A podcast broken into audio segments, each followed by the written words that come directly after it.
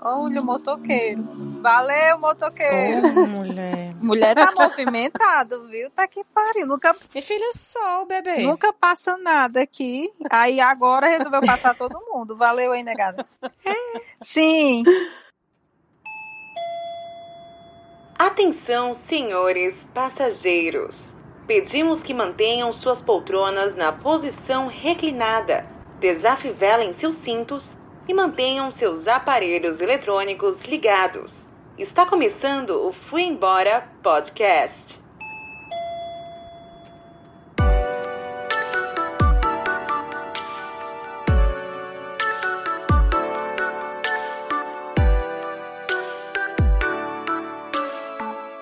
Bom dia, boa tarde, boa noite você, querido e querida ouvinte que está aí ouvindo a gente, onde quer que você esteja ouvindo.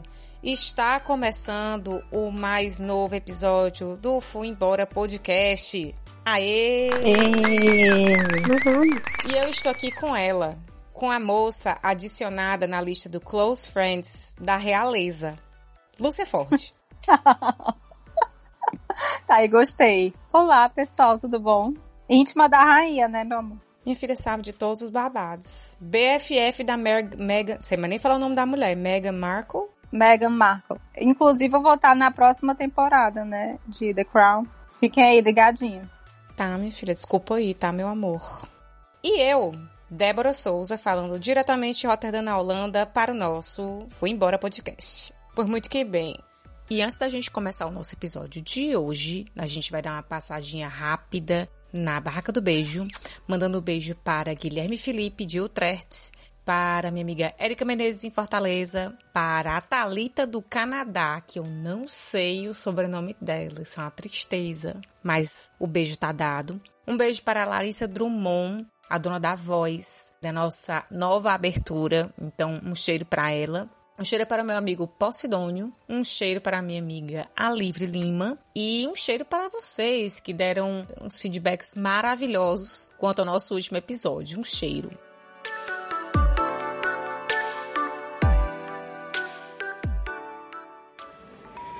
This is the last call for the 12 o'clock British Airways flight BA412 to Amsterdam. Would passengers for this flight please proceed without delay to gate 17? E hoje a gente vai falar com uma convidada que viveu e ainda vive um verdadeiro sonho americano.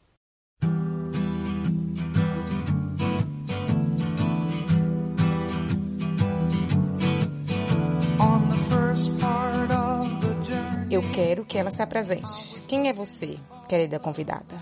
Quem sou eu? Crise existencial agora. Ah, meu nome é Monique Pérez. Eu moro em New York, moro em Manhattan. Sou do interior do Paraná e eu moro aqui há cerca de 15 anos. Nos Estados Unidos, né? Só isso, bebê? Só, só isso. E a primeira pergunta que a gente tem para a senhora é o seguinte: por que você foi embora? Ah, eu acho que eu nasci sonhando em ir embora. Eu sempre tive esse sonho. Eu acho que os filmes, seriados que eu cresci assistindo sempre me incentivaram muito a ter esse sonho de vir para os Estados Unidos, principalmente para New York. E como eu morava bem no interior do Paraná, cidade pequena e tudo mais, eu não sentia que eu me pertencia, que eu pertencia àquele mundo e eu queria queria ir embora, eu tentei fazer outras coisas no Brasil, tentei estudar, queria fazer faculdade, meu plano era terminar o segundo grau e fazer faculdade lá, mas eu não sentia tanto incentivo assim da parte dos meus pais e eu vi a oportunidade de vir para cá. Então, na, quando eu estava no high school, eu comecei a aprender inglês e eu descobri sobre o programa de au pair. E pelo jeito, pelo que eu ouvi outras histórias aí dos podcasts, eu, eu não sou a única das histórias que saiu do, do Brasil para ser au pair. Jamais.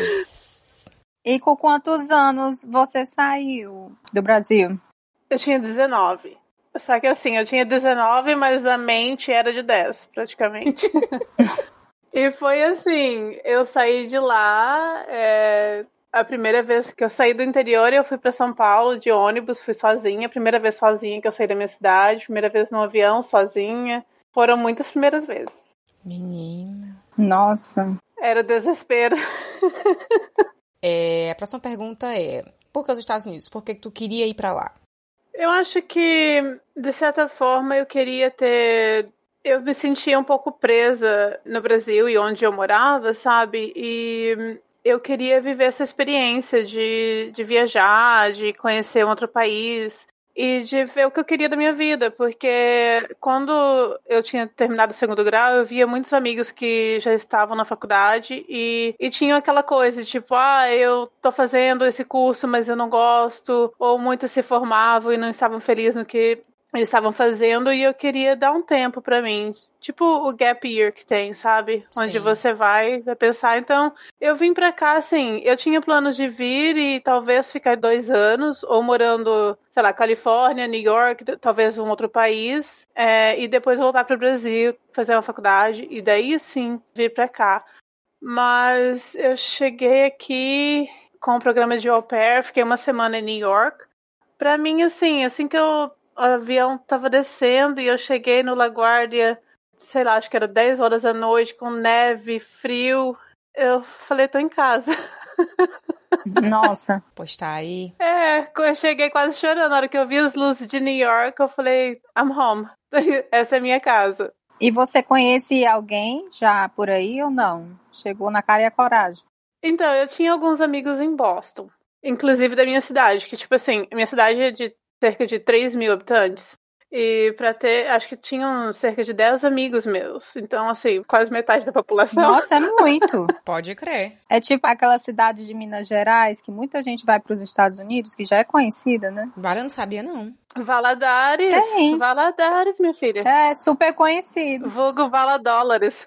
Pois tá aí. A cidade inteira vai para os Estados Unidos. Praticamente. A gente sempre aprende uma coisa nova toda a vida. Eu nunca iria imaginar uma coisa dessas. Pois tem, sim. Eu também não sabia dessa questão do, dos mineiros, sabe? Daqui. Acho que a maioria dos imigrantes que eu conheci, ao menos em Boston, né, que foi a minha maior experiência, a maioria deles eram, eram de Minas, Espírito Santo e Goiás. Quando eu saí do Paraná, tinha os amigos do interior e assim, nossa, eu cheguei aqui, nossa, tem um amigo de Minas Gerais. eu não conhecia ninguém do, de outras cidades ou de outros estados, sabe? Então, daí eu, fui, eu mudei para Chicago e eu conheci muitas meninas do Nordeste. Tanto que foi quando eu mudei o meu sotaque. É porque tu não tá sabendo. Existe um plano intocado. O Nordeste brasileiro vai tomar de conta do mundo. Ai, ai. É um caminho sem volta. É, sim. Mas aí, vamos lá. Tu che... Isso foi que ano? 2006. Mas aí, assim, pelo que eu me lembro, o... É um contrato, né? O contrato de... É um contrato de au pair, não é isso? É. Ele dura mais ou menos um ano, aí você prorroga pra mais outro. É, então, eu ouvindo o podcast de vocês que eu percebi isso, eu não nunca tinha procurado saber, mas é assim, eu vim para ficar um ano e eu tinha a opção de estender para mais um. Porém, as coisas mudaram. Olha, como sempre, né? como sempre. É, eu tava em Chicago, eu tava morando, na verdade, do subúrbio. Eu nem sabia o que era subúrbio, porque quando me falaram que eu ia morar no subúrbio, eu falei, meu Deus, eu vou sair do interior Vai morar pra morar na na favela. Ai, Eu gente. vim, eu vim morrendo de medo. Eu falei, gente, como assim? O que, que esse programa me jogando na favela? Meu Deus do que eu céu. vou fazer? Explica pro pessoal que tá escutando a gente o que é o subúrbio aqui. Então, né, bicha? Geralmente o subúrbio é onde os ricos moram. Porque você tem mais espaço, né? E então, assim, eu fui morar numa casa, sei lá, de três andares, sete quartos, piscina e assim vai. Então, nada a ver com o nosso subúrbio, né? É. Porque quando eles falam subúrbio é porque está fora do centro da cidade, mas não quer dizer que é uma área ruim, né?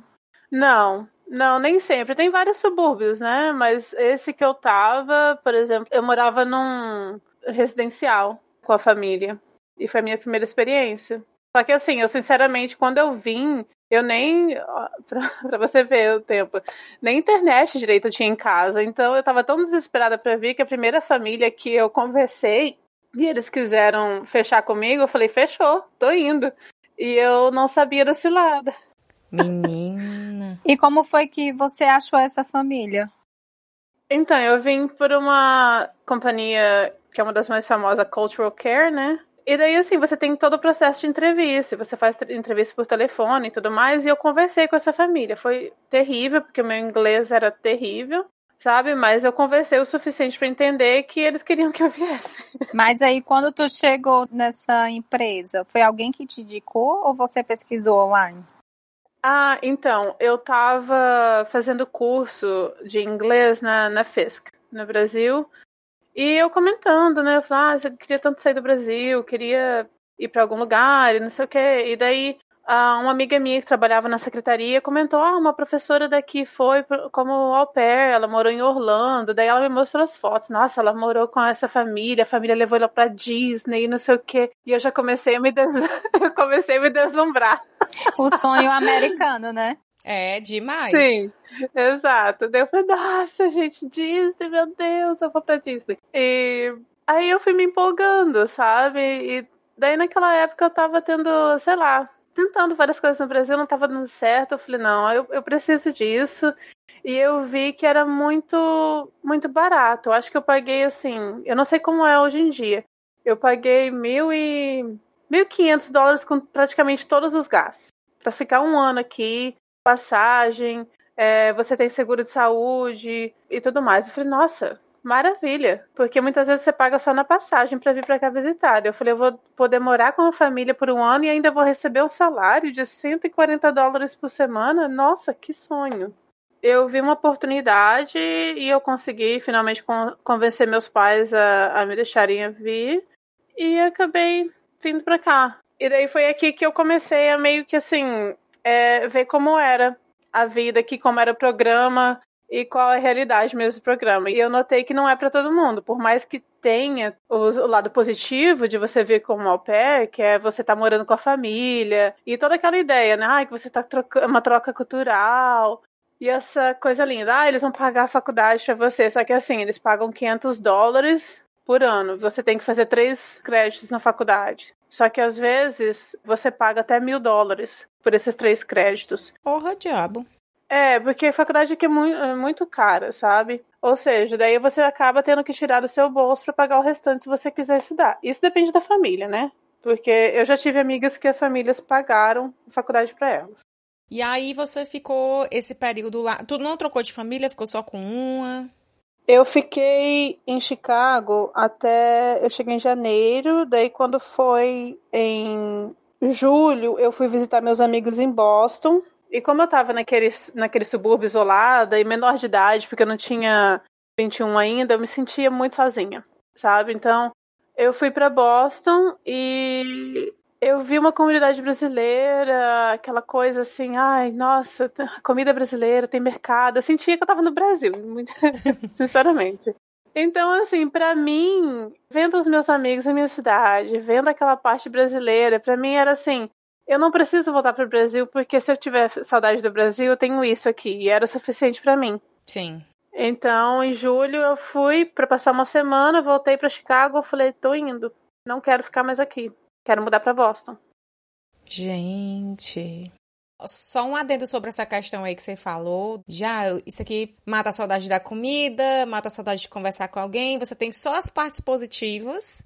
E aí você não tem que lidar com as outras partes que a gente acaba realmente esquecendo. Mas eu te entendo perfeitamente.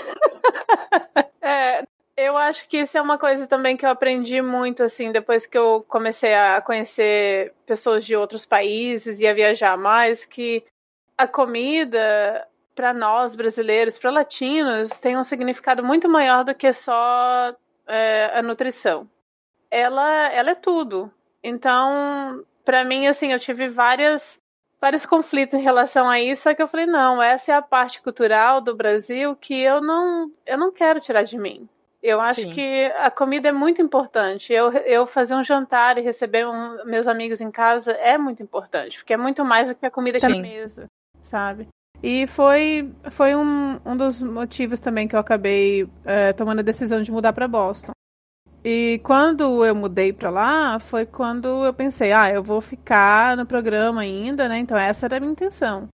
E só que eu não queria morar no subúrbio. E todas as famílias que eu estava entrevistando eram no subúrbio. E muitas eu nem podia ter carro, não morava perto de, de estação de trem, e eu ia ficar trancada em casa com a família.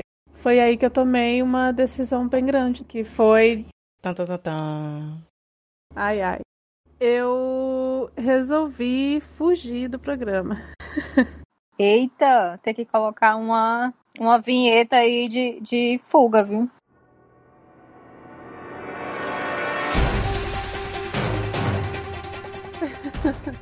Mas aí tu tava, tu tava ainda dentro do. Mulher, tá doida.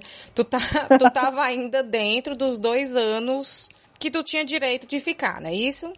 Assim, olha, é, tinha sete meses que eu tava no programa e eu pensei, ah, vou ficar. Mas aí, assim, comecei a conhecer outras pessoas e a ver sobre o salário mínimo daqui e tudo mais. E o salário na época, o salário mínimo era cerca de 7 dólares a hora. E eu, como au pair, tava ganhando 3 dólares e alguma coisa.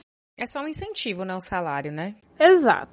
Eu conversei com uma amiga minha que havia feito a mesma coisa. Falei, como que você fez? E eu resolvi resolvi sair. Eu achei na época, assim, acho que eu me iludi. Eu demorei muito tempo para entender o porquê realmente eu tomei aquela decisão, porque eu tinha 19 anos, sabe? Então eu achava que aquela era a melhor decisão da minha vida. E eu me iludi com muitos amigos meus que estavam aqui sem papel, né, sem visto. E eu me iludi com aquela vida. Eu falei, nossa, que legal, eles têm aqui uma liberdade, eles têm uma casa, têm carro, emprego. Nossa, tem que ter muito cuidado, né? É. Porque a gente não sabe o que acontece na vida das pessoas. Né? Então, só que eu me iludi com aquilo. E eu via quanto eles ganhavam e tudo mais, e falava, nossa, eu não quero mais isso, e resolvi, pronto, vou sair. Então você pegou, falou com essa amiga, a amiga deu a mó pilha e falou assim: menina, vai, abandona mesmo, vai dar certo. Sim, fui. Segura na mão de Deus e vai. Foi bem assim. Segurei e saí voando. Mas tu abandonou a família, não? Ou foi? Então, eu. Não, eu tava, na verdade, entrevistando com algumas famílias e eu havia. Que assim, eu tinha conhecido muitas meninas que tinham famílias legais. Só que eu não conheci nenhuma dessas legais. Então, eu tinha entrevistado uma família no centro de Boston, que era o que eu queria, e a região era perfeita, só que assim, a mulher tinha quatro crianças, era divorciada, e ela falou: Ah, vem aqui, tipo, oito horas é, pra gente conversar. E eu cheguei uns dez minutos antes e ela falou assim: Tem como vocês voltar daqui 10 minutos? E ela praticamente fechou a porta na minha cara. Aí eu falei assim: Olha, sinceramente, eu não vou passar por isso, não. Então, para mim, aquilo foi assim: Não quero mais. E eu tinha duas semanas para conseguir uma outra família. E como eu não estava conseguindo, é, eu poderia, eu teria que voltar para o Brasil se eu não conseguisse um rematch. Ah, sim. Uhum. E enfim, eu acabei resolvendo ficar e eu tava namorando com um cara na época, eu acabei indo morar com ele e acabou não dando certo também. Daí eu fui morar com uma outra família, mas daí isso foi por volta de novembro. Fui morar com essa família por um ano e eu fiquei em Boston por cerca de oito anos. E nesse tempo, assim, acho que nos primeiros três, quatro cinco anos, talvez, foi meio que ok. Eu fui levando e tipo, ah, não, minha vida tá de boa. É porque, assim, eu não tô aconselhando ninguém a tomar essa decisão, tá? Então, isso é uma coisa, assim, que hoje, se fosse hoje eu tomar essa decisão, eu não teria feito isso e eu não aconselho ninguém a tomar essa decisão. Tem outros caminhos. Mas a vida do imigrante aqui, ela não é tão aterrorizante como outros países. Então, eu tinha uma vida normal. Eu tinha uma casa, morava numa casa, tinha contrato, eu tinha carro, eu pagava imposto. Então, assim, é, eu só não tinha direito de conseguir um trabalho diferente, sabe? Eu queria estudar muitas vezes e eu não conseguia estudar. Então, isso, com o tempo, foi ficando frustrante para mim. É, ah, eu não podia sair do país. Aliás, poderia sair do país, mas não poderia voltar. Então, é, acho que com o tempo eu fui vendo tudo que eu fui perdendo. Eu, assim, a minha história foi diferente porque eu não necessitava estar aqui. Eu decidi vir para cá. Mas eu via muitos amigos que precisavam, tinha família, né? Tinha que enviar dinheiro para o Brasil, essas coisas, e eu não tinha isso. Então, Mas aí eu fui notando tudo que eu fui perdendo, os amigos que eu cresci de infância, eu perdi tudo. Eu perdi casamentos, nascimento de filho, divórcio, vestibular, graduação da faculdade. Eu perdi todos os eventos. Então aquilo assim pesava muito para mim. Divórcio foi ótimo. Também. Eu perdi divórcio. Olha, gente, eu, eu tô triste, eu perdi um divórcio. Meu Deus do céu. Mas podia, podia comemorar. Perdeu a comemoração do divórcio. Olha aí. Não é não? Então. É. Amém, gente. Também, eu quero estar tá lá. Mas, ó, é. se você pensar, quando você tá documentado e tal, entre aspas, você tem essa possibilidade de ir e voltar quando você quiser. Mas a gente sabe que não é possível, né? A partir do momento que você muda, é, muda tudo, você vai começar a trabalhar, tem uma rotina, enfim, né? Você não tem como morar e estar a par de, em dois cantos diferentes, né? E a gente que tem esse, esse acesso de poder ir e vir, é difícil, você já perde. Imagine é, como você viveu. É, mas eu acho assim, é, para mim foi um que foi fácil de certa forma para mim é que assim muitas pessoas são super apegadas à família, super próximas e eu já sou um pouco desapegada. Então foi fácil, só que assim eu, eu sou desapegada, mas eu tenho família. então assim eu não odeio minha família. eu não preciso eh, encontrar com eles todos os dias e tudo mais, só que, cara, depois de. Eu fiquei 11 anos sem ver minha família. 11 anos? Menino. Bicho, eu tô passada. Exato. Então, assim, para mim, eu descobri várias formas de lidar com tudo isso. Então, acho que Boston, para mim, foi onde eu me tornei adulta.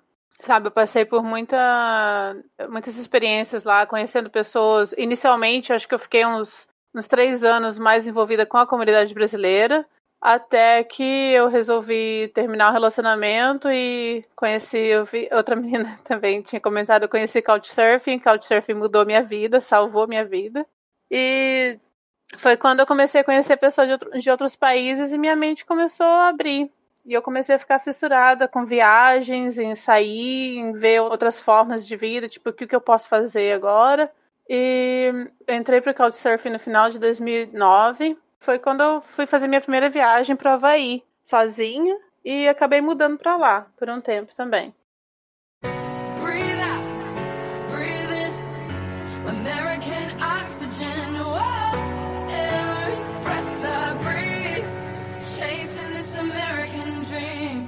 Mas deixa eu perguntar uma coisa, que agora eu fiquei encucada. Tu passou esses 11 anos sem ver tua família, né? Sem ir pro Brasil, no caso. Mas aí é porque tu tava tentando se legalizar? Como é que funcionou isso? Guria, não sei se eu tentei me legalizar. Eu acho que por um tempo eu tava assim, ah, não tô nem aí. É sério, eu acho que é uma questão de maturidade e do círculo que eu tava vivendo também, com os amigos que eu tinha na época. Só que depois de uns cinco anos que eu comecei assim a olhar faculdade, aquela, sempre tive essa vontade de, sei lá, fazer. Eu sabia que eu poderia dar mais do que aquilo que eu estava fazendo, que é trabalhar com crianças, né? Eu pesquisei todas as formas de legalização, pesquisei a história da imigração aqui nos Estados Unidos. Então, o negócio é que, assim, tem forma. Se você vem para cá com visto, você entra pro, uh, pro military, você consegue a cidadania em cerca de seis meses. E também tem a questão de trabalho. Só que a questão de trabalho, o visto de trabalho, assim, para mim já não dava mais. Mas eu aqui em New York que foi a minha maior experiência de conhecer muitos brasileiros que vieram para cá com o visto de trabalho. Ele é muito caro, ele é difícil de você conseguir, enfim. E, e eu tava ficando louca. Eu tava ficando louca porque eu já tava assim, há quase 10 anos aqui. Eu já tinha mudado, né, de Chicago para Boston, depois para Havaí, tentando procurar uma forma, tipo, o que, que eu vou fazer da minha vida? Sabe, eu não aguento mais isso, não quero mais trabalhar de babá, mas eu procurava, fiz cursos, peguei certificado, mas quando chegava na hora de procurar emprego, não conseguia. Então eu me sentia assim, travada. Mas aí vamos lá. Eu tiro pelo que eu escuto e eu vivencio aqui. Eu sei que existem pessoas vivendo, não é, esse é o termo correto, não documentadas? Então, sim, porque antigamente eu me chamava de legal e todo mundo chama de ilegal. Ilegal, que eu aprendi é o seguinte: é quem entra no país sem o visto. Ah, entendi. Então você atravessou a fronteira, então você chegou ilegal. Eu não cheguei aqui ilegal, eu cheguei com visto e simplesmente a minha estadia, tipo, minha permanência venceu. Então eu fiquei fora de status. Então é isso, ou você tá fora de status ou você tá ilegal. Ah, tá. Então o termo mais apropriado seria fora de status ou é, no meu caso, né? Só que assim, tem mais de 12 milhões de pessoas no país que eu não sei se são realmente ilegais ou fora de status, mas são pessoas que estão vivendo de certa forma ilegalmente no país, porque por mais que eu estava fora de status, eu não tinha o direito de estar aqui. Eu quebrei uma lei. É sem localização, né? Na foto. É. Bota lá, né? Localiza aí, bebê. Localiza aí, bebê. Que tu não me acha. Então, mas assim, falando aqui de Holanda. Aqui é, é um país muito burocrático. Tudo que a gente tem para resolver é basicamente online e qualquer coisa que você vá fazer que seja significativa né? Sei lá, você vai alugar uma casa, enfim, você precisa dar o número do seu registro, né? O seu RG, vamos dizer assim, né? E nesse RG você tem lá, assim, tem a sua vida inteira, né? Onde você morou, o que você deve, o que você deixa de dever, né? Enfim. Sei lá, você vai comprar um bombom na esquina e você paga com cartão de débito e esse cartão de débito do seu banco também está registrado esse número de, de RG que, enfim, tá a sua vida toda. Eu sei que existem pessoas que conseguem viver, né? O pessoal usa muito esse termo aqui, que é viver no preto, mas é, é muito difícil. Enfim, é, é aquela coisa de você não poder dar um passinho fora sem correr o risco de ser denunciado. É essas coisas que eu fico pensando. Eu imagino que aqui seja mais. Pelo que você está me falando, eu entendo que aí é mais fácil de viver dentro dessa situação do que aqui. Você consegue fazer mais coisas o tamanho do país, né, também, não tem como rastrear todo mundo. E também na época que ela foi, o pessoal não era tanto em rede social como hoje. Que você não tem como se esconder, né? Verdade. Exato. Mesmo você tentando se esconder, alguém vai fazer você aparecer. É, então, aqui eu conversei com vários amigos meus que brasileiros, né, que moram em outros países, e sinceramente, eu acho que os Estados Unidos, gente, novamente, eu não estou aconselhando ninguém a tomar essa decisão. Eu não aconselho. Mas vá para os Estados Unidos porque você não vai Exato. ser rastreado. Pode entrar, gente. Tá aberto lá, vá lá. Olha, mulher, o Trump vai atrás de ti, viu? Ele vai atrás de ti com o FBI, com a CIA, com o Arquivo X, atrás de tu, Lúcia. Ai, gente. Gente, Bicha, mas... não fala não. Não fala não, porque aqui é o estado dele, né? Aqui é o estado de Trump. E daí. Só que assim, aqui nos Estados Unidos, eu não vou dizer, a pessoa fala, ah, tem denúncia. Lógico que pode ter denúncia. Se você pega alguém racista, eles vão falar, não, eu vou denunciar, ele fica sabendo, então você fica assim, você não pode ficar falando abertamente que você não tem papel e tudo mais, porque você nunca sabe. As, as pessoas são vingativas, então sim, você tem. É sim, pior Você que tem é. isso na, na, na sua mente. Sei lá, cara. É, a Lúcia rindo de nervoso, né? Oi? eu fico imaginando, porque é que para entrar no Reino Unido como turista você sofre Imagine ser de sonho que você tá querendo entrar ilegal. Aí a chibata come. É sim. Então, eu achei isso engraçado que você falando que é, é difícil, mas quando eu, eu fui para Londres no ano passado, eu tava quase falando pro cara da imigração calar a boca, porque eu não aguentava mais, tava tão cansada e ele lá batendo papo comigo. É, mas esses papos, é porque tu não sabe, ele vai só colhendo, batendo as informações que tu tá falando. Então, mas é que eu não sei, talvez, talvez seja porque eu falei que eu tava indo no show das Spice Girls, né? Então ele já. Ali não tem nada de amizade. Tem não. Olha, eu tenho mestrado em aeroporto, área restrita, da Discovery. Discovery, patrocina nós. Eu amo. Eu adoro. Gente, eu já assisti todas as versões. Dubai, Reino Unido, Brasil, enfim. E, olha, por favor, não me prendam, tá? Mas é uma das técnicas deles, é isso, assim, eles vão puxar assunto com você, assim, da maneira mais amigável possível, mas ele não tá sendo seu amigo, ele tá esperando que você fale uma besteira. Solte alguma coisa. Exato. É. Na hora que você soltar, meu, aí, minha filha, laça, tchau. Tchau, benção. Vai na paz e não volta jamais. Você tem que ser esperta nessas horas. É, tem sim.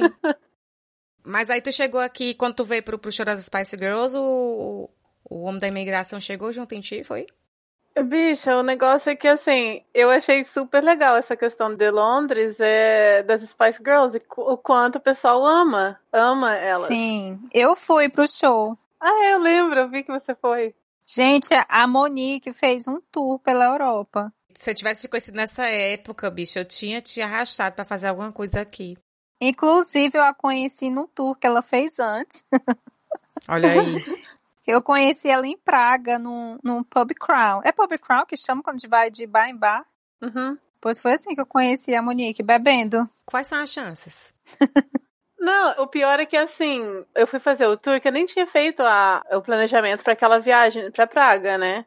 Aí eu tava no tour e eu tava olhando pra menina da Noruega achando que ela era brasileira. De repente, acho que eu ouvi a Lúcia falando português. Eu falei, ai meu Deus do céu, lá tem brasileira aqui. é, mas não tem jeito, tem em todo canto.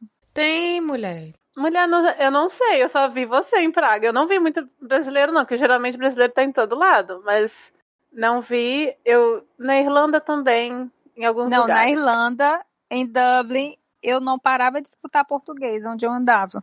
Era só brasileiro. Eu acho que depende de onde você tá. Mas eu, eu fiquei assustada numa cidadezinha pequena no sul da Irlanda que eu falei, gente, eu tô no Brasil. era, era carinha de bicicleta, tudo. Eu falei, que isso? Aí fica a dica, né? Olha, se você não conseguir ir pros Estados Unidos, vá pra Dublin. ah, minha filha. Agora eu não sei o que é, assim, não, não por nada, mas caramba, Irlanda, o clima chega a ser pior do que o daqui, porque Senhor uhum. Jesus. Isso é uma questão de opinião. Como assim? Não, gente, peraí. Adoro. Não. Gente, eu fui pra Irlanda no frio, porque eu falei, não quero ver ninguém. Meu Jesus, não, filha. Olha, eu acho que você fazer um turismo aqui na Europa, no inverno, você tem que estar com muita vontade e saco. E um casaco muito bom. Porque não tem condição, Jesus, não tem. Então, mas isso, o tempo que eu fiquei aqui como uh, morando nos Estados Unidos, eu via só os Estados Unidos, né? E assim, eu acho um país incrível e lindo. Muitas vezes as pessoas vêm para cá e pensam, ah, New York, ou sei lá, Orlando, Miami e sei lá. Melhor coisa do mundo, né? Deus que me livre, nunca fui para Miami nem quero ir, desculpa. Olha, Atenção. Corro. Olha o gatilho. Denúncia, denúncia. Não, tô fora. Mas eu sempre gostei muito daqui. Tirando assim, né? Você pode amar o país e não amar o governo, né? Mas sem política. Não, não acontece com todos nós, não é mesmo? Não é, não é não, não é não. Com todas nós. E quando eu falava que eu amava, o pessoal falava, ah, porque você não conhece outros países ainda, né? Então, quando eu finalmente consegui minha carta de alforria em 2016, eu fui para, acho que a minha primeira viagem internacional fora o Brasil, né? Que eu fui, mas eu fui de surpresa, ninguém sabia que eu ia. Carta de alforria, tu diz a documentação de visto legalizado, joiado é diferente. Eu consegui o Green Card, né? Que é uh, cartão de residente aqui, residente legal. Então eu consegui legalizar a minha situação e foi quando eu realmente pensei, eu falei, ah, agora, agora eu vou mudar minha vida, né? E só que como eu tava com todo o processo, foi um pouco demorado e tudo mais, eu não sabia se ia dar certo, eu não queria dar esperança falsa para minha família ou para ninguém. Então eu fiquei bem quietinha e uh, acabei indo pro Brasil e fui fazer surpresa pra, pra minha mãe, Ai. pra família, e foi super legal. Porque eu não me aguento. Quando eu tenho alguma coisa, eu sei de alguma coisa, eu não me aguento segurar, mas eu, eu segurei. Mas valeu a pena, né? tipo, 11 anos, minha irmã. Ai, Cara, foi muito bom. Eu notei, eu comecei a notar muita coisa, assim, que eu tinha, né? Como eu, eu tava falando antes, a questão da, do, dos mecanismos de defesa que às vezes, ao menos eu criei, né? Para meio que bloquear e tentar viver minha vida aqui o mais fácil, mais leve possível, foi talvez bloquear muita família e tudo mais, porque não me fazia bem às vezes. É porque, assim, para mim, é, chegou um, uma época que eu acho que não acontece só comigo. A questão de é, você tá morando fora do país e você fica vivendo muito no Brasil ainda. Então, você saiu de lá e tudo que tá acontecendo lá, você fica assim se sentindo mal. Ah, eu queria tanto estar tá lá. Ah, não sei o que, eu tô perdendo isso. Ah, eu poderia estar tá fazendo aquilo. Ah, não, não, não. Então aquilo me fazia muito mal. Então, assim, eu decidi ficar aqui. Eu não podia ir para o Brasil. Então, assim, em muitas partes eu criei esse escudo. Tipo, não, minha vida é aqui, então eu tenho que focar aqui. Eu não tô bloqueando minha família inteiramente, amigos, mas assim, eu sei que quando eu for, eles vão estar lá. Só que eu não posso ficar o tempo todo querendo ficar em contato e aí como que tá. E daí eu não tô vivendo nem aqui nem lá. Então foi isso. Só que isso, assim, com o tempo meio que me fez um pouco mal também. Sabe? Porque eu notei que eu comecei a ficar mais fria ainda. Eu não sei, acho que tem um lado bom e um lado ruim de você não se apegar. Mas mas foi bom, eu notei que muitas amizades já não sentiam que era a mesma coisa, não sentia mais a, a, a afinidade de como era antes, quando eu estava no Brasil. E outras pareciam assim que eu nunca tinha saído do Brasil. Acontece demais isso. Acontece. Eu entendo, assim, eu acho que talvez foi uma, uma boa postura para você, de fato. No fim, cara, quando a gente começa a tentar acompanhar as coisas e tal, a gente acaba tendenciando a buscar coisas que são agradáveis pra gente. É verdade. Sabe? Uhum. E aí fica aquela coisa de ficar acalentando. Não, porque lá é melhor, porque o sol é assim, porque a água é assado, porque a comida é não sei o quê, porque. No fim, cara, só atrapalha. E com certeza, se você realmente decidisse, não, quer saber do que mais? Eu vou embora. Vou voltar pro Brasil. Você não ia se adaptar jamais. Ou seria muito difícil. É, eu tenho alguns amigos que saíram daqui, estavam na mesma situação que eu, e eles voltaram e tem mais de 10 anos. E eu noto até hoje que eles têm algum, algum nível de depressão, tipo assim, porque eles saíram daqui. Você nunca volta o mesmo, né? Não. E é difícil você. Eu lembro que quando eu fui. A primeira vez para o Brasil foi uma coisa. Foi só, foi só uma semana rapidão, daí eu voltei. E eu tive que voltar depois de alguns meses para ficar três meses lá. E daí eu comecei a pensar que a amizade lá é diferente. Sim. Então eu sentia, eu falei, como é gostoso você ter, né, aquela questão de você não ter que ficar marcando hora, você vai lá conversar com seu, seu amigo. Eu falei, nossa, que delícia, que saudade disso. Sabe? E aqui eu acho que quando você mora fora, você se sente muito sozinha. Você pode estar acompanhada e mesmo assim estar tá se sentindo sozinha. Verdade. Uhum. E eu considerei, eu considerei, eu tive pessoas ainda falando, ai, que não sei o que, que eu vou te ajudar com o trabalho e tudo mais. Eu, eu comecei a imaginar como seria minha vida lá. E seria muito melhor. Eu poderia estar morando num lugar melhor. Sim. Rede de apoio. É. Mas aqui eu tô sozinha. Mas é, eu, eu prefiro. Eu moro em New York, eu moro num, num convento. É sério? É, então, esse prédio aqui, a dona, a igreja católica, a dona do prédio, e aí eu moro super bem localizada, né? Eles alugam quartos. É tipo um dormitório de faculdade. Então, esse aqui é só para mulheres, não pode receber visitantes nem nada. Mas para mim, assim, eu não queria mais morar com ninguém e eu queria focar na faculdade, em outras coisas, em guardar dinheiro também, porque eu cheguei em New York assim, uh, foi bem punk a minha chegada, sabe? E... Mas peraí, mas fala como que tu chegou em Nova York? A mulher costurou os Estados Unidos todinho? Ela falou em Chicago, é. Chicago, Boston e Nova York. Vamos lá, então. É, cheguei primeiramente em New York, fiquei uma semana, fui para Chicago, fiquei lá um ano. Aí eu mudei para Boston, fiquei cerca de oito anos. Aí eu fui para Havaí, daí do Havaí eu fui pro Texas. E eu passei alguns meses lá num relacionamento nada legal. E aquele relacionamento, assim, acabou comigo. E eu fiquei pensando, e agora? Para onde eu vou? Aí, lógico que o meu maior grupo de apoio estaria em Boston, sabe? E só que eu falei, eu não queria mais morar, voltar para os lugares que eu já tinha ido. Então, eu considerei São Francisco e tudo mais, e eu corria um pouco de New York, por mais que era meu sonho. Mas por quê? Eu tinha medo, porque, sabe por quê? Porque New York para mim era uma cidade tão incrível que eu tinha medo de chegar aqui e me perder e de me jogar. e porque tem muita gente que mora aqui, assim, só curtindo a vida e vive, eu não sei como que fala, é, paycheck to paycheck. Olha o momento Luciana Ximenes bem aqui.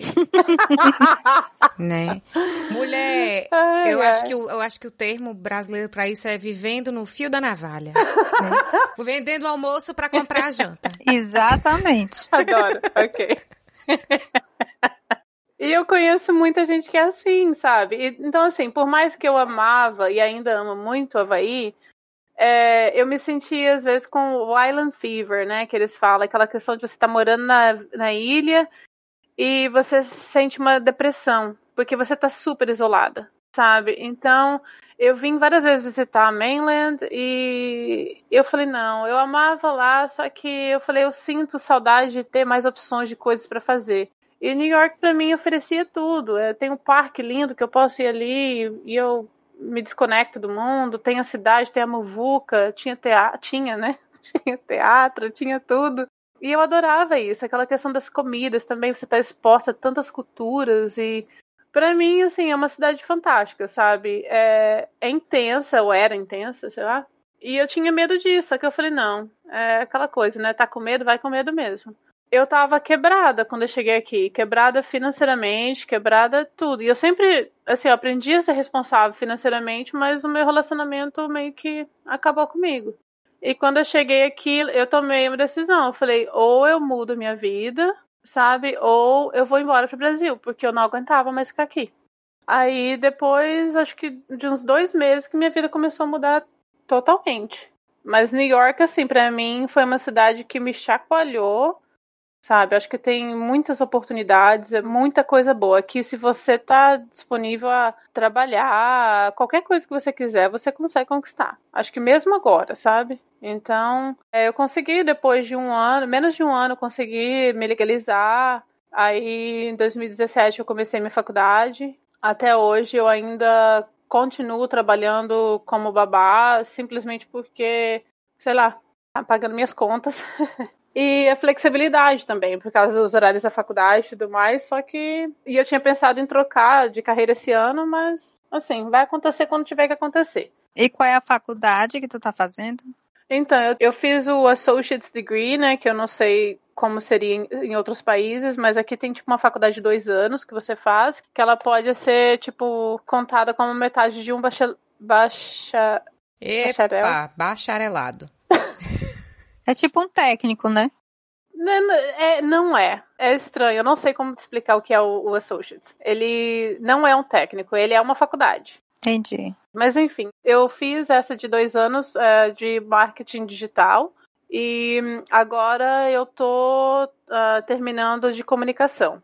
Então, eu tô olhando para conseguir um trabalho na área de publicidade e propaganda. Olha aí, Mima, vai dar certo. E aqui é o lugar para tratar para essa área. Sim.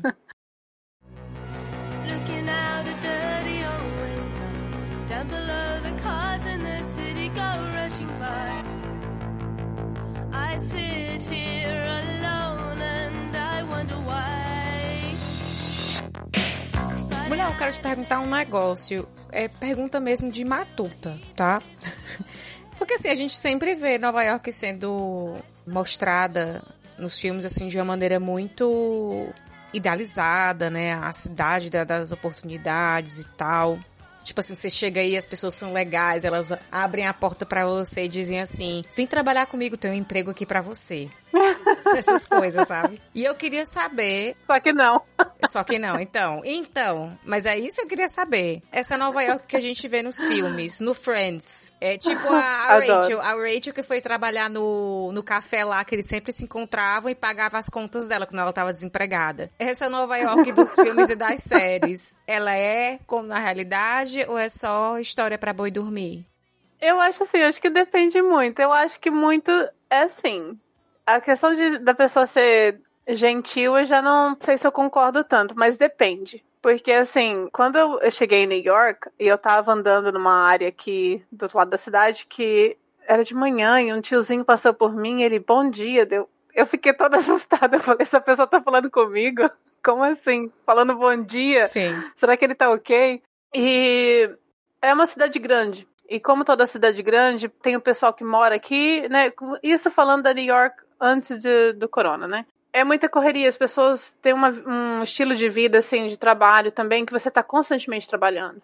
Então, muitas vezes as pessoas não têm, não têm tempo. Oportunidade pode até ter, só que assim, você tem que saber com quem você conversa e você tá disponível a levar uma porta na cara. Só que assim, você pode conversar com, com várias pessoas e essas pessoas podem te, te oferecer essa New York que você vê nos filmes, sabe? Só que você tem que fazer a sua parte. O americano odeia perder tempo, sabe? Então, assim, se você quer alguma coisa, seja direto e fala, olha, eu quero isso. E por que você quer isso? Então, assim, as suas chances, se você conversar assim e mostrar que você está fazendo algo para conquistar aquilo e a chance de você conquistar são grandes. Só que eu acho que, ao menos até hoje, eu não notei tanto como, tipo, da cultura, né, do...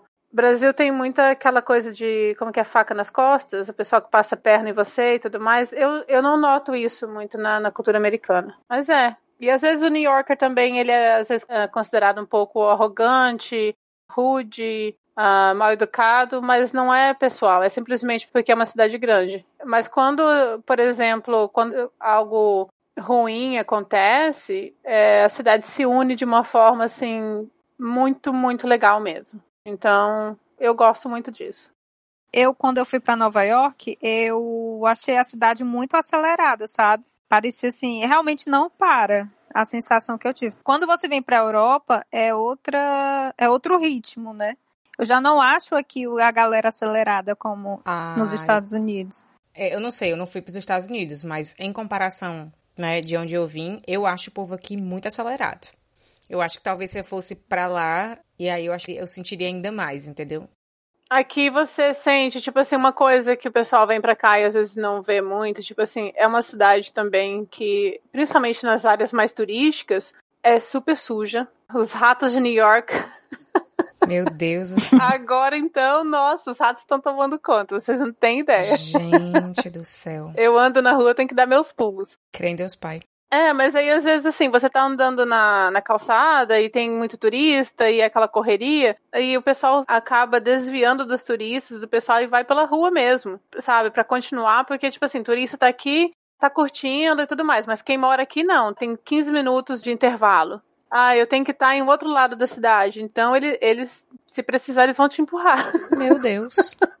tu já assistiu Seinfeld, né? Guria, não. Oh, meu Deus, então deixa a referência pra lá. Porque Seinfeld é, acontece é, em Nova York, né? Eu acho que foi uma das primeiras sitcoms, assim, que fez muito sucesso. E aí, tinha um episódio do Sup Nazi, que era um cara que fazia a melhor sopa de Nova York ever. A fila dobrava e tal. E o cara era muito ignorante, o cara era muito bruto. Então, assim, você já tinha que chegar lá quando era a tua vez e dizer a sopa. Só que você tinha que dizer de determinado jeito. Porque se você não dissesse, ele não vendia para você a sopa. No soup ah. for you. Entendeu? E eu, eu botei na cabeça que o Nova York era daquele jeito. I didn't get any bread. Just forget it, let it go. Excuse me, uh, I think you forgot my bread. Bread, two dollars extra. Two dollars, but everyone in front of me got free bread. You want bread? Yes, please. Three dollars. what? No soup for you. Eu não vou mentir, eu não vou falar para você que você nunca vai encontrar isso aqui, porque você vai sim. Então, assim, é uma coisa que a gente chama de uh, atitude do nova-iorquino. E eu falei, eu aprendi um pouco a ter um pouco dessa atitude. Mulher absorve, não tem como, né? É, eu aprendi porque é, às vezes você tem que, sei lá, você tem que se adaptar. É. E com relação a preconceito, você achou que sentiu algum preconceito nesses anos? Como foi? Na verdade, não. Não, porque assim, eu acho que principalmente quando a minha experiência maior, assim, em relação à cultura e tudo mais, foi o Texas, que eu ficava um pouco assim, é, pessoal falava tanto, ah, o pessoal do Sul é mais uh, racista e tudo mais, preconceituoso. Só que assim, eu falo talvez porque eu seja branca o suficiente. Sim. E talvez porque o meu inglês é um pouco mais desenrolado. Uhum. E por eu sempre, sei lá, principalmente em algum lugar assim, eu falar, sei lá, que eu amo os Estados Unidos, alguma coisa. Eu não, não fico assim, levantando bandeira e falando, nossa, eu amo os Estados Unidos. Não, mas eu tenho respeito pelo país. né? E pelas oportunidades que eu, que eu tive aqui. Mas eu nunca sofri, não. Eu acho que se eu tiver algum preconceito, seria eu comigo mesma. Como assim? Eu acho que o preconceito aqui eu tenho em relação ao meu trabalho, às vezes. Então, ah, porque eu sou babá e tudo mais, só que eu não sei se, se esse preconceito tá sempre assim, se, se ele realmente existe, ou se sou eu mesma que crio. Eu entendo. A Débora parou agora. É, parei, porque eu fiquei assim. Não, mas é porque eu pensei tanta coisa. Eu pensei assim, que a, a, gente que migra, que vem numa situação, por exemplo, se você não vem por conta de um visto de trabalho, ou seja, você já desempenhava uma função onde você morava e vai desempenhar essa mesma função para onde você está indo. Então, se você não vem dentro dessa situação, você vai ter que começar tudo do zero normalmente. E nem sempre você começa no que você fazia. 90% das vezes não, né? Com certeza. E a gente agrega valor à nossa função. Eu não sei se é uma coisa da gente do Brasil, eu não sei se é uma coisa geral, né? Mas a gente agrega, então, nosso copinho cheio do valor do que a gente fazia no Brasil. E aí você vem para cá e faz uma outra coisa. Normalmente, se essa coisa for operacional, braçal, vai caindo no valor, entendeu? Se você não tá fazendo uma atividade essencialmente intelectual, parece que assim, não, o intelectual é bom, o operacional, o que é braçal, não é não. Não presta, não dá certo para você. É porque no Brasil, esse tipo de trabalho, que é um, é um trabalho como outro qualquer, é muito relacionado a tipo assim, ah, eu não tinha outra coisa para fazer, estou fazendo isso. Sim. Mas que nos Estados Unidos você é super bem pago, né não? Então não teria por que você sentir preconceito, porque você está sendo remunerado muito bem para isso, né? Uhum. Sim, então, eu acho que, assim, esse preconceito meio que bate e volta. Eu cresci muito, amadureci muito mais ainda com a faculdade. E muitas vezes, assim, eu ficava me comparando, ou, sei lá, me sentia tipo, ah, eu tô indo, na, tô estudando com, com crianças praticamente, né?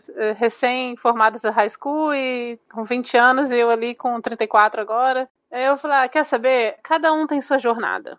E se eu trabalhei de babá até hoje, é porque, assim, não é que eu não estou tentando outras coisas. Eu, por enquanto, assim, babá para mim é uma coisa que eu aprendi a valorizar o aprendizado que eu tive trabalhando com crianças, com desenvolvimento infantil, sendo terapeuta de casais também. Muitas vezes. Porra, diabo! Arrasou!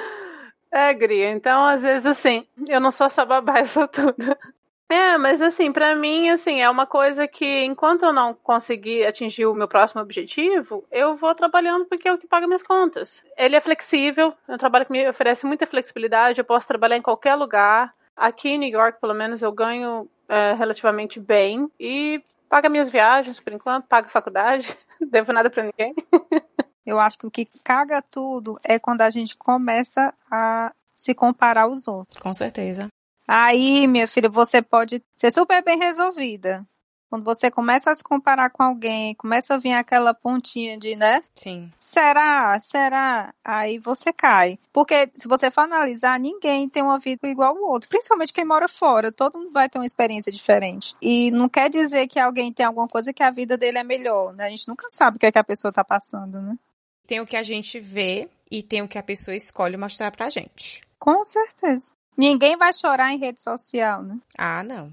Só quando fala alguma coisa que não deveria. Aí a pessoa chora e fala: Quem me conhece sabe. Adoro. Né? Ai, ai.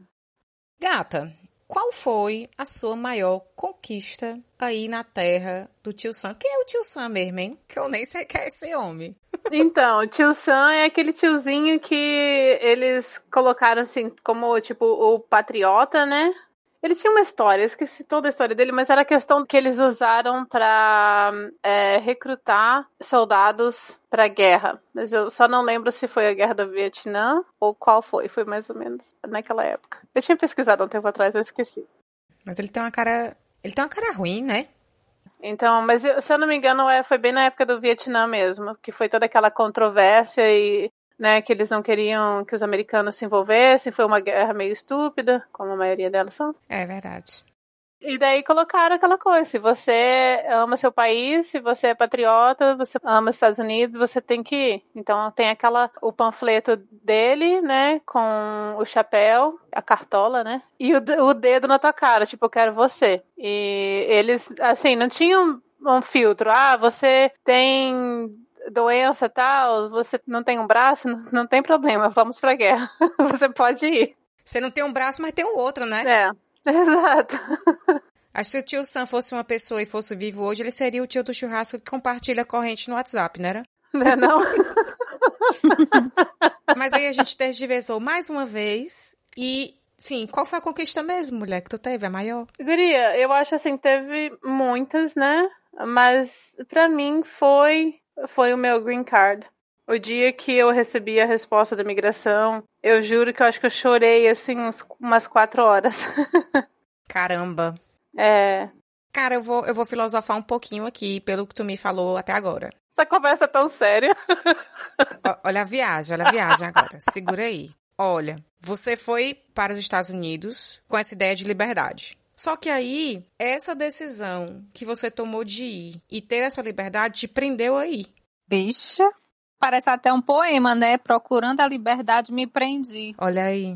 Eu lembro que eu usava essa expressão, né? Eu falava que eu vivia numa prisão, e só que a minha prisão era um país, né? Não era só uma salinha, mas um país inteiro. Então, eu via como muitas pessoas que estavam na mesma situação que eu, como eles viviam a vida deles, que era aquela questão, ah, trabalhar e final de semana, vamos fazer um churrasco na casa do amigo e pronto. Férias, ah, vou para Miami, vou para Orlando. Pronto.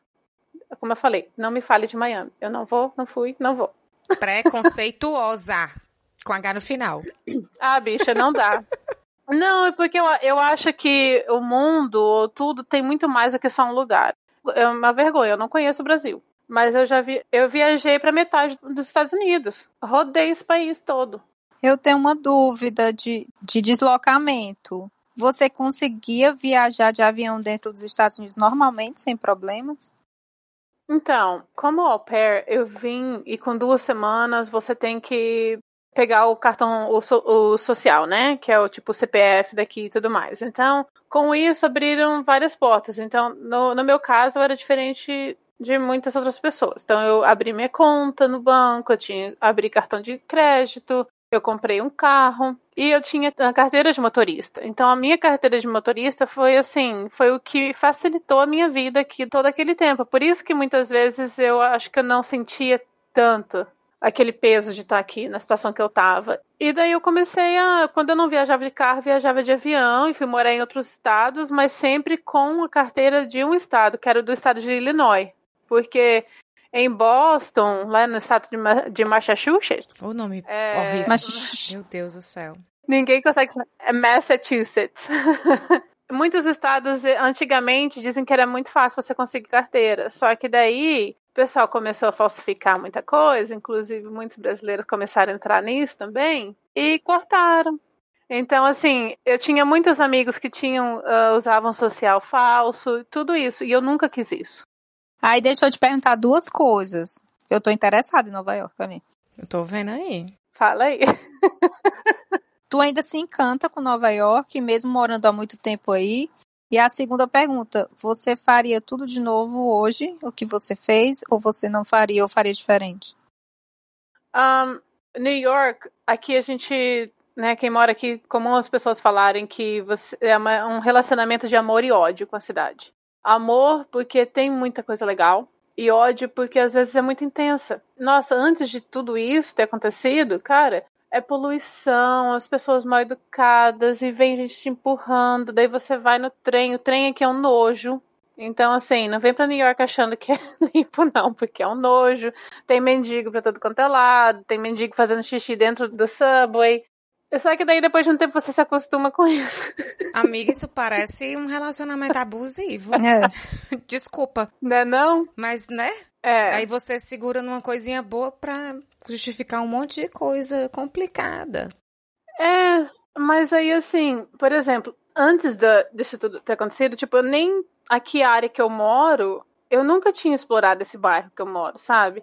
E eu amo muito, assim, a arquitetura. Eu fico imaginando como era New York de, sei lá, 40, 50 anos atrás. Tem algumas áreas, tipo no Village, que eu amo, sabe? Então, quando eu tô com esse relacionamento de ódio em relação à cidade, eu vou para essas áreas, e é, ou pro Central Park. Até Central Park, às vezes a gente pensa, ai, nossa, não aguenta mais. Só que daí você vai lá, cara, é um, é um parque lindo.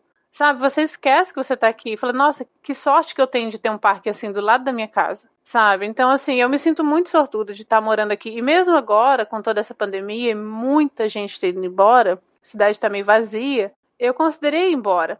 Eu falei, ah, eu vou sair daqui. Eu pensei em ir para São Francisco, ou não sei. Só que eu falei, não, eu não, não tô, sabe, ainda não tá na hora.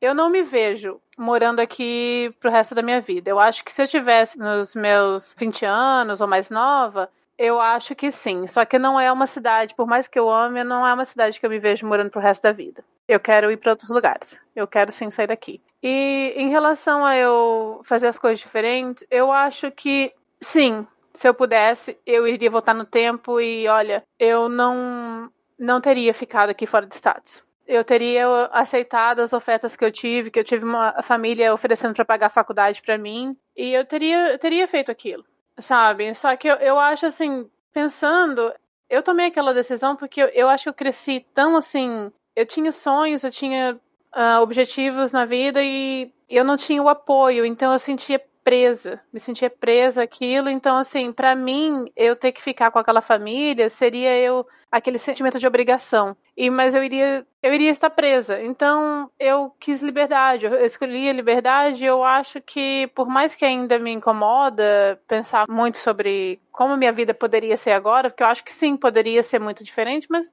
eu não sei. Talvez não. Talvez eu poderia ter ficado no Brasil, ter feito minha faculdade, depois ter vindo para cá como eu planejava, né? E eu não sei, porque eu via também alguns amigos no Brasil, agora que eu fui visitar, e eu falei, nossa, poderia estar com uma vida assim, né, um apartamento legal, nananã. Só que daí eu falei, ah, será que você realmente está feliz? Porque daí eu via como era a vida deles, e eu falei, eu não troco a minha vida em New York por ter uma vida assim. Né, que aqui eu amo a segurança, onde eu posso sair a hora que eu quiser, eu saio sozinha. Tiver um carro, sei lá, tiver uma Mercedes, está na rua, o carro tá ali, tá de boa, ninguém vai roubar meu carro sabe? Ninguém vai entrar na minha casa. Então, eu não troco essa liberdade. Por mais que eu esteja morando onde eu estou morando, como eu estou morando, vivendo como eu estou vivendo, eu não troco isso. Entendi. Não troco. Vou fazer mais um adendo, conselheira. Filosofia. Filosófica e lá vai. eu acredito que, assim, quando a gente tem essas, esses pensamentos assim de, ah, se se eu pudesse, eu voltaria no tempo e teria feito de outra forma e tal. A gente tem que entender que naquele momento que você fez aquela escolha, que você fez aquela coisa, você disse aquele negócio, você estava pautada no que você sabia naquele momento. Se você soubesse o que você sabe hoje, você não teria feito, mas você não sabia.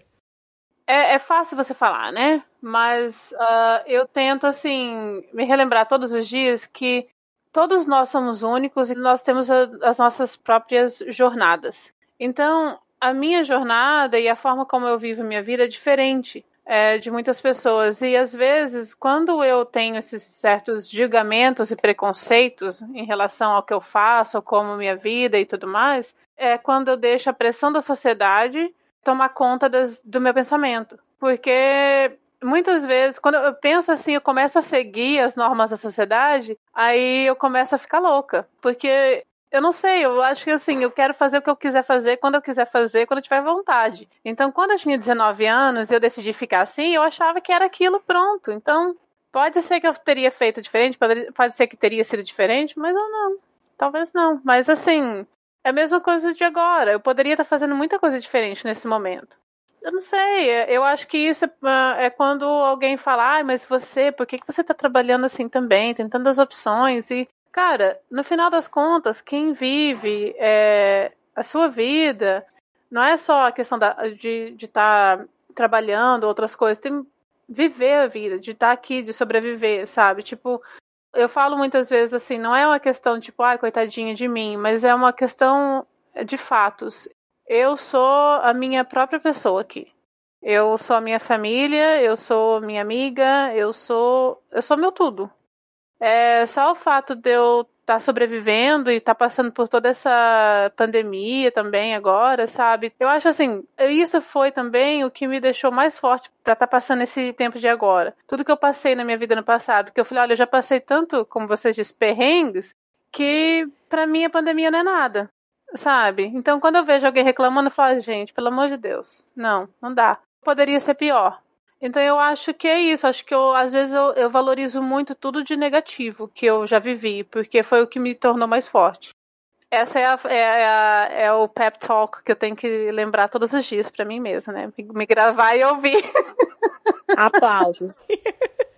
Não, mas, mas, mas assim, eu não gosto muito do discurso assim, ah, para você crescer você tem que sofrer. E eu acho que isso perpetua essa coisa, sabe, de, de, você se colocar em situações horríveis, engolir sapos que você não precisa engolir. Mas eu acho que quando você sai da zona de conforto, olha o papo de coach, sai da zona de conforto e se expõe e olha para determinadas coisas, tirando assim a o julgamento, ah, isso aqui presta, isso aqui não presta.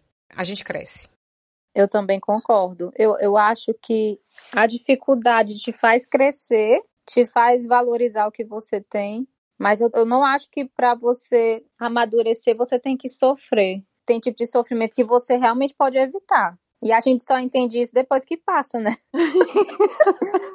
Na hora que você olha, depois que passou o babado, você olha assim, meu Deus do céu, desnecessário. Pra que que eu sofri com aquilo, né? Poderia ter pulado esta fase, né? Enfim. Demais.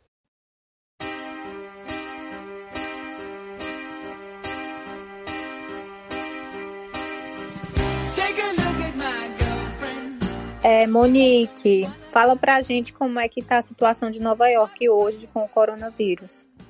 Um, é, muita gente acabou indo embora, realmente vendendo, colocando as, as propriedades à venda. Muitas pessoas têm intenção de voltar, mas não esse ano. Essas pessoas estão indo embora para onde? Muitas estão voltando para casa dos pais, as que estavam trabalhando aqui em escritórios e tudo mais. E quem tem família, né, com crianças e tudo mais, e tem casas no, no Hamptons, ou Colorado, ou Miami até, então eles estão indo para casa de férias deles e ficando por lá.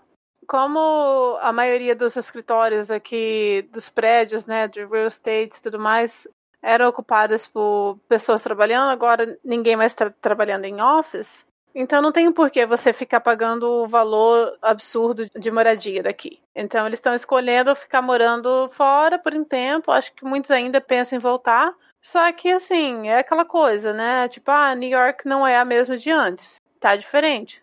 Né? Tô meio cansada já de ouvir isso, mas assim, é em todo lugar. Restaurantes estão abertos na rua, só que do lado de lixo e tudo mais. Ah, você vê fotos, pessoal usando máscara, só que eu falo, cara, você sai na rua, você passa por um restaurante, o pessoal não tá realmente, tá usando máscara, o negócio é você colocar máscara quando você não estiver comendo ou bebendo, mas você passa pelos restaurantes e não tá acontecendo isso. Tem o, o, o outro lado ruim, é a questão do aumento. Eu não sei se é o aumento ou talvez porque não tem tantos turistas ou não tem turistas, é que a gente está vendo o aumento de mendigos.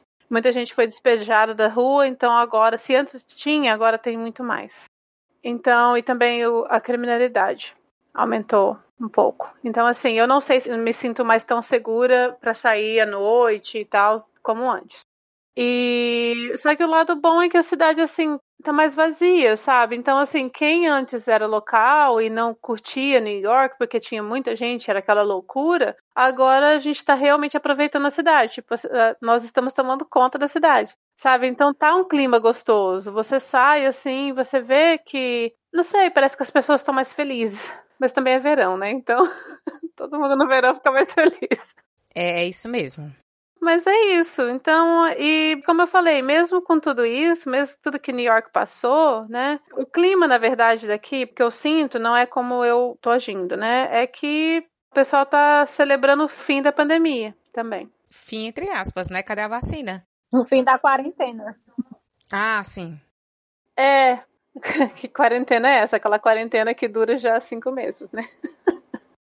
É, mas assim, você vê o pessoal, né, se, se encontrando em parques, em grupos, e ninguém usando máscara, e essas coisas. Só que É, é aquela questão, você espera que as pessoas às vezes mudem um pouco o comportamento delas, mas principalmente quem é mais jovem e acha que é indestrutível, aí não, não vai respeitar. Então muita gente fala, ah, olha, eu, eu não tô no grupo de risco, né? Então não tô nem aí. Ah, eu já não aguento mais, né? Ficar em casa, ah, eu não aguento mais essa pandemia, não aguento mais ouvir falar isso. Cara, todo mundo tá de saco cheio. Mas enfim, é isso. Eu acho que tá assim como em muitos outros lugares. New York nunca passou por lockdown, sabe? Eu acho que deveria ter passado, mas nunca passou. E o pessoal que reclama, acho que reclama de barriga cheia, novamente.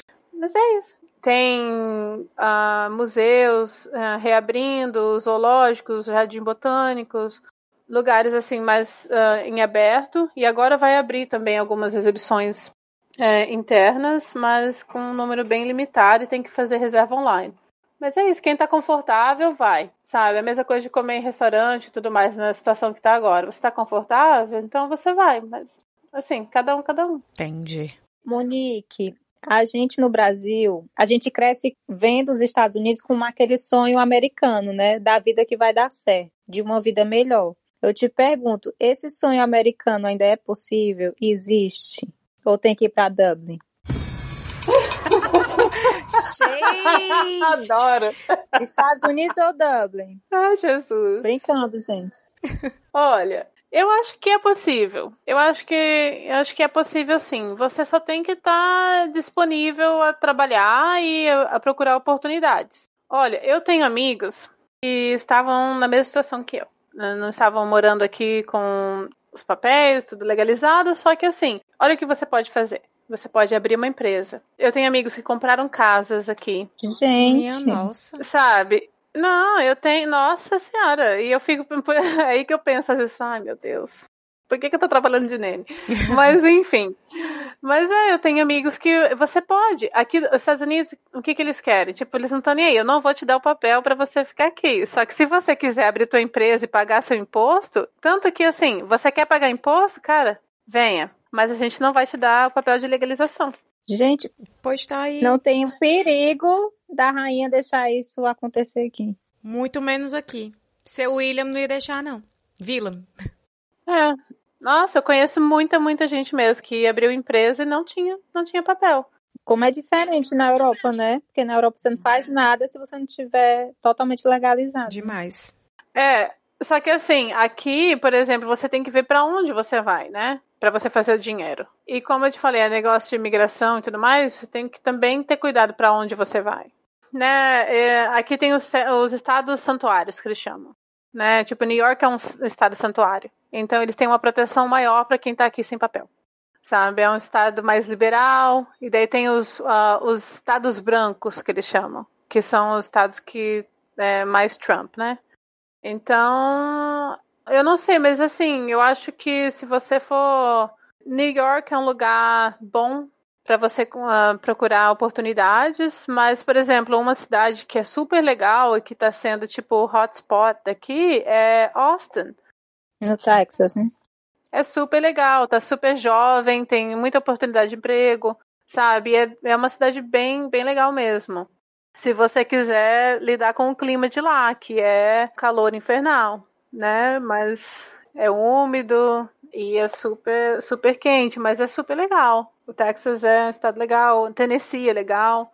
Só basta você procurar oportunidade e não ter, não ter vergonha. Eu tenho assim, eu tenho um amigo meu que ele não se enquadrou em muitos casos, assim, isso falando de pessoas, né, sem, sem documento e tudo mais, né? Ele chegou aqui e ele nunca trabalhou como muitos, como eu conhecia na época, que trabalhava com construção ou algo assim. Ele tinha um, um skill, que é ele arrumava computador, ele sabia trabalhar com aquilo e ele começou a oferecer trabalho. E ele conseguiu um trabalho na Microsoft. Passada. Arrasou. Depois que ele pegou o papel, né? Que ele pegou na, na Microsoft. Mas antes disso, ele conseguiu trabalhar em outras empresas. É, simplesmente pelo dom que ele tinha. Então, assim, você pode escolher o que você quer. Sabe, você pode também, assim, tem amigas minhas que trabalham, por exemplo, trabalham de babá durante a semana, porque é onde tem, pode ter aquele dinheiro mais estável, né? E tem o hobby, que é fotografia, que é edição de vídeo, o que for. E daí, de repente, aquele hobby, ele se torna a sua, a sua carreira.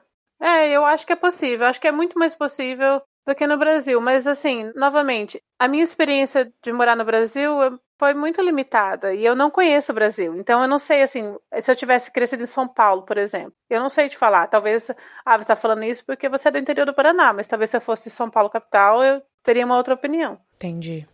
E gata, nós vamos aqui para a nossa última pergunta. A gente quer saber, daqui para frente, o que é que você planeja para o seu futuro?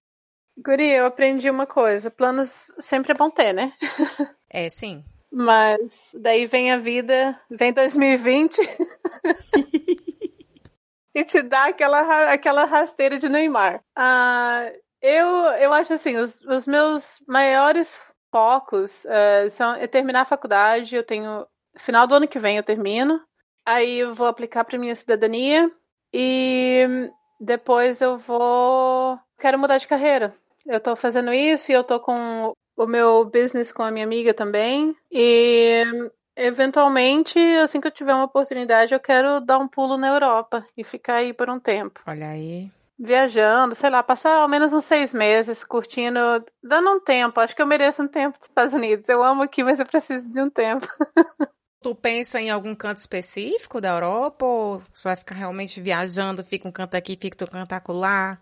Guria, eu sempre gosto de ter opções, né? Então, um dos meus maiores sonhos é fazer o caminho de Santiago. Então, assim, eu comecei a, a aprender francês esse ano para que eu possa ir para a França. Nem que eu passe, sei lá, um mês viajando pela França, daí eu vou para o sul da França e começo a fazer o caminho. E o caminho demora cerca de 40 dias, só que eu não, não vou com pressa, não. E depois ou eu volto para cá e fico um tempo aqui, ou eu volto, pego minhas coisas e eu, eu gostaria de morar na Espanha um tempo, só para me dar a oportunidade de, de viajar pela Europa, mas também tenho a opção de aplicar para cidadania italiana. Eu tenho amigas minhas que falam, ah, tem oportunidade de emprego na Europa, então assim, se eu conseguir uma oportunidade no futuro, eu gostaria da experiência de morar aí, sabe, por um tempo. Uh, só que eu não sei, eu não quero que nada feche a minha cidadania americana. E então, eu acho que eu lutei demais para simplesmente jogar no lixo, né? Deixa eu fazer um comentário de uma pessoa que não sabe do que tá falando. Meu Deus, amiga. eu achava, na minha ignorância, que o green card já era a cidadania. Não, bicha. Ainda tem mais caminho a galgar. É longa, longa essa jornada. Criatura. Então, o green card é só para dizer que você está ok. Tem nada a ver com a cidadania. Que você é residente legal. Só que assim, eu não tenho todos os, os direitos de um cidadão. Eu posso perder o meu green card. Então, se eu fizer alguma cagada, sei lá, daí eu posso perder. E também, assim, eu posso sair do país, só que o máximo que eu fico são seis meses. Eu tenho que voltar. Então é igual um visto normal, tipo, meu visto de esposa, eu tenho o direito de trabalhar, tô legal, mas tipo, eu não tenho a cidadania ainda, entendeu? Mas você pode aplicar? Posso, depois de cinco anos com visto de esposa. É, aqui também. Então, eu posso aplicar para a cidadania depois de cinco anos de green card. Eu, mas eu, o meu green card agora, ele vence em 2029. Então, eu tenho a opção de aplicar para a cidadania ou esperar.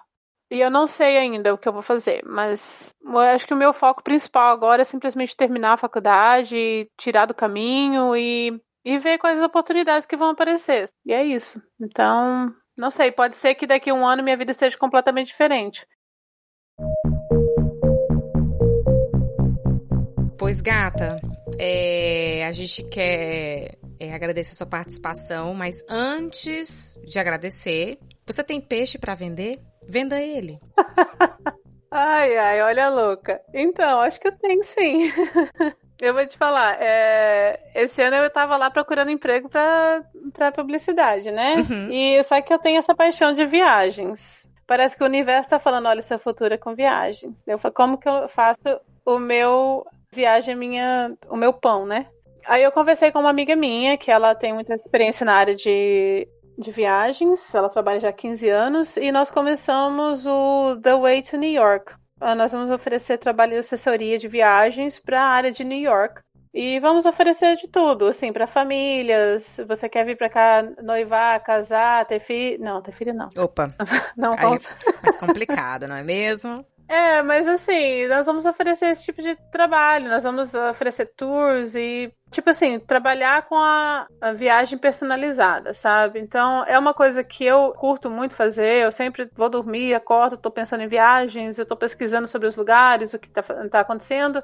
Então, nós resolvemos uh, começar agora, é, por mais que seja assim, viagem, ninguém esteja viajando no momento, eventualmente, né, o pessoal vai querer voltar a New York. E daí nós vamos divulgando o trabalho conforme ao redor das mudanças, né?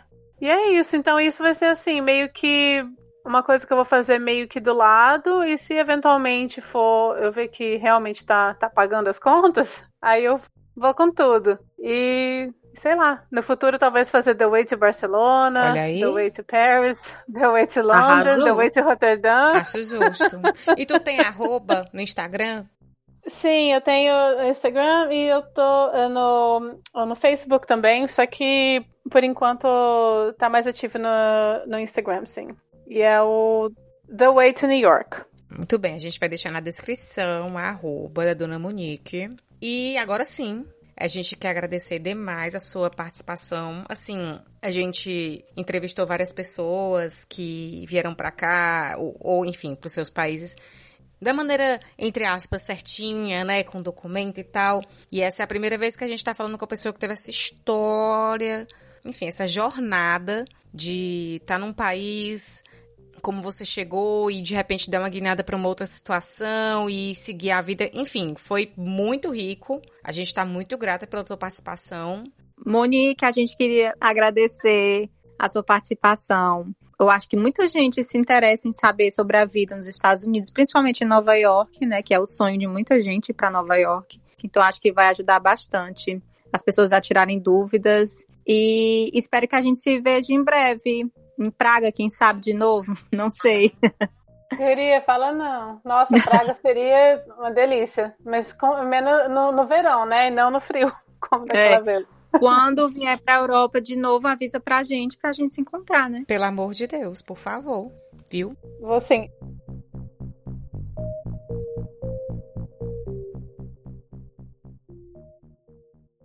E a gente vai ficando por aqui. É, se você quiser falar com a gente, você pode falar pelo e-mail fuembora.podcast.gmail.com e pelas redes sociais, Instagram, Twitter, Facebook, arroba Fui Embora Pod. E é isso. A gente vai encerrando e nos encontramos no próximo episódio. Beijo!